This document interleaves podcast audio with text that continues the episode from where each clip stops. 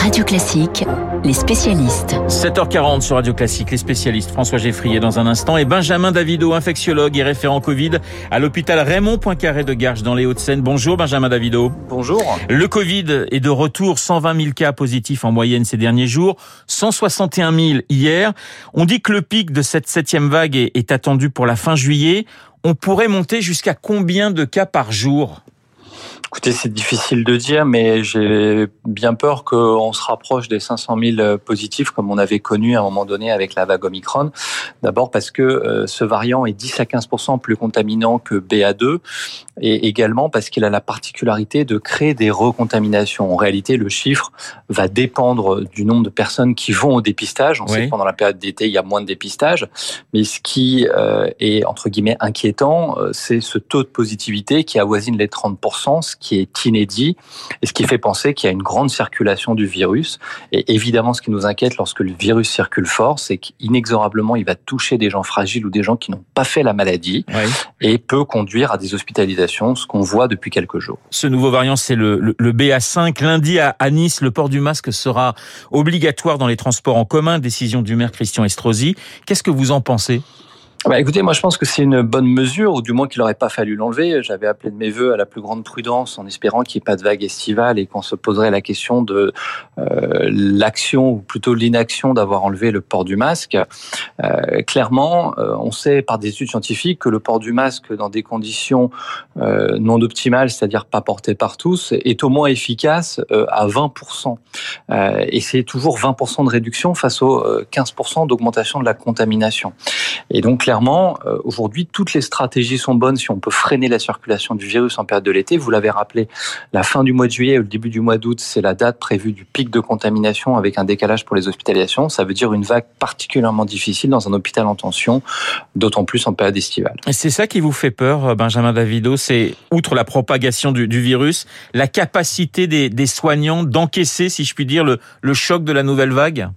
Bah, Bien sûr, d'abord, de façon inédite, dans notre unité, on va pas fermer de lit cette année, c'est-à-dire que les soignants bah, vont devoir se débrouiller. Il y a un emploi du temps particulièrement serré, vous imaginez, avec la reprise des hospitalisations, les dépistages de la variole du singe euh, et toute la continuité de soins qui va avec. Je ne vous parle même pas des gardes et des week-ends.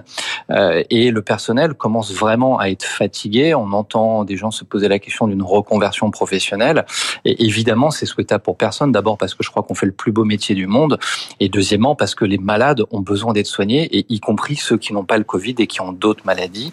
Et je terminerai sur ce point qui est une particularité qu'on avait déjà observée avec Omicron, c'est qu'on voit d'autant plus des gens qui ont une décompensation de leur maladie générale, c'est-à-dire des gens qui vont euh, faire une chute, des troubles de la marche, une pathologie neurologique due au Covid, et qui vont se retrouver avec deux pathologies. Et donc, il faut considérer que le Covid, euh, eh bien, c'est pas euh, n'importe quelle maladie, c'est pas qu'une maladie respiratoire, et que c'est un véritable fardeau pour les patients, pour les gens vulnérables et pour l'hôpital. Quelle est la situation concrètement du Covid à l'hôpital de Garches concernant euh, justement cette épidémie. Je rappelle que vous en êtes le référent. Comment ça se passe actuellement? Est-ce que vous voyez justement de plus en plus de personnes entrer à l'hôpital pour, euh, pour cette raison? Bah, écoutez, oui, et euh, chose inhabituelle, c'est qu'on a commencé à nouveau à solliciter nos collègues de réanimation pour des patients euh, pour lesquels le pronostic vital était engagé. Et on voit bien qu'on est dans un scénario qui est entre guillemets différent d'une certaine complaisance qui consistait en début d'année à dire cette maladie ne tue pas. D'abord, je rappelle que cette maladie, elle tue 50 personnes tous les jours et que c'est 50 personnes de trop. Qu'il y a également un fardeau dans la société sur les Covid longs. On estime à 2,5% des contaminations des formes longue, prolongée, y compris chez des gens jeunes, avec une fatigue jusqu'à deux ans dans une étude américaine récente extrêmement sérieuse. Et donc, euh, il ne faut pas minimiser en réalité euh, le fardeau de cette maladie à moyen et également à long terme. Et moi, j'appelle les autorités de santé à prendre leurs responsabilités face à une septième vague euh, qui, malheureusement, sont les prémices d'une vague à la rentrée, une huitième, et qu'il faut vraiment s'inscrire dans des mesures pérennes, mettre les digues pour empêcher cette vague à chaque fois de venir surprendre le système de santé et les Français à un moment particulier où d'ailleurs tout le monde a envie de tourner la page et de partir en vacances, y compris le personnel soignant. Alors vous nous dites septième vague là, juillet, août et finalement la huitième qui suit euh, dès le mois de septembre. Il faut cibler, vous en parlez au début de euh, cet entretien, il faut cibler les personnes à risque. La quatrième dose n'est pas encore le réflexe chez les plus de 60 ans. Ben, Très clairement, d'abord, on a donné un très mauvais discours aux Français. Je suis désolé, mais au mois de mai, lorsqu'on a dit qu'il fallait enlever le masque et que la euh, pandémie était terminée. C'était politique pour vous? C'était parce qu'on s'approchait des élections? C'était clairement politique. Euh, et euh, on avait également, évidemment, envie d'y croire. Mais il suffit pas d'y croire pour que ça arrive. Le Covid, ça fonctionne pas avec un coup de baguette magique. C'est le virus qui dicte la conduite à tenir et lui ne prend pas de vacances. Et clairement, lorsqu'on a dit aux Français c'est terminé, enlevez le masque, comment voulez-vous de l'autre côté qu'on arrive à défendre c'est terminé, mais vaccinez-vous il y a quelque chose d'antinomique. Et moi, ce qui m'inquiète particulièrement, c'est que la campagne, évidemment, elle patine, qu'on a fait à peu près 30% de la cible dans les plus 60 ans, qui est un des premiers objectifs, mais il faut aller plus loin. Vous avez 50 ans, vous êtes diabétique, vous êtes tabagique chronique, pourquoi vous ne soyez pas vacciné si vous êtes à risque? Il y a quelque chose qui ne va pas. Et donc on voit bien que ça va prendre du temps et que c'est pour ça qu'il ne faut pas perdre de temps, qu'il faut emboîter le pas dès maintenant et avoir encore une fois un calendrier, un échéancier à court et moyen terme de ce qui va se profiler. La bonne nouvelle, c'est qu'on aura quand même à la rentrée des nouveaux vaccins plus performants, on espère également efficaces plus longtemps, parce que c'est également un des enjeux de la vaccination. Il ne faut pas se leurrer. C'est que la problématique, c'est qu'on arrive sur un certain nombre de vaccins avec un grand nombre de rappels qui peut être inacceptable pour une partie des Français et c'est tout à fait entendable. Mais il faut rassurer, il faut anticiper. Et je crois que si après deux ans de pandémie et de la septième vague, on comprend pas qu'il y en aura une huitième, alors on n'a rien compris au Covid. Merci Benjamin Davido d'avoir été ce matin dans les spécialistes infectiologues à l'hôpital Raymond Poincaré à Garches dans les Hauts-de-Seine. Le message était euh, très clair. Après la santé, l'économie avec vous François Geffrier. François, depuis quelques jours, eh bien l'euro s'effrite peu à peu. On en est presque à 1 dollar pour un euro, ce qui nous ramène 20 ans en arrière. Qu'est-ce que ça change pour nous?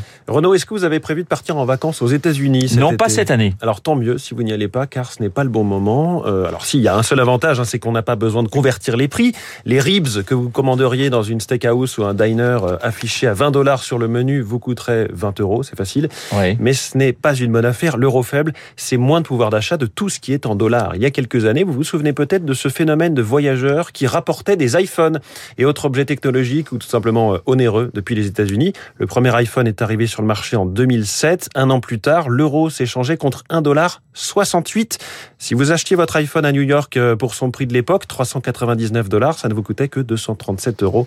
Vous économisez 40%. Plus sérieusement, pour en revenir à 2022, les conséquences d'un euro faible, c'est que ça va encore accélérer l'inflation. Elle est alimentée en grande partie par la hausse des prix de l'énergie. Je vous rappelle, hein, l'inflation en France, 5,8% sur un an, mais à l'intérieur de ce chiffre, si on ne prend que l'énergie, c'est 33% de hausse des prix.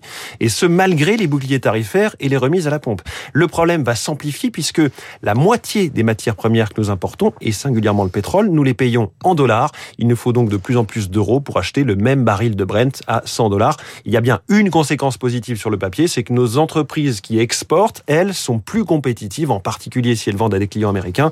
C'est comme si elles avaient miraculeusement, miraculeusement pu faire des efforts sur leur prix. Voilà, on se contente comme on peut, mais enfin, il y a quand même plutôt de mauvaises nouvelles que de bonnes. Pourquoi l'euro baisse, François, de plus en plus par rapport au dollar D'abord, il y a un vrai effet refuge. Le dollar, comme l'or, est une valeur refuge. Toute la planète économique fait confiance au dollar, puisque plus qu'à toute monnaie, vraiment. Et en période de turbulence, c'est un petit peu le cas en ce moment, on sait qu'avoir des réserves de devises en dollars, c'est quasi sans risque. Ensuite, il y a la politique monétaire.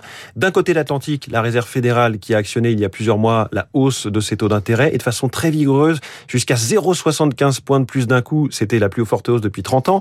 De notre côté à nous de l'Atlantique, la Banque Centrale Européenne, plus hésitante dans son discours, et c'est très important, mais aussi dans son action, avec des hausses qui ne commencent que maintenant et qui sont plus faibles.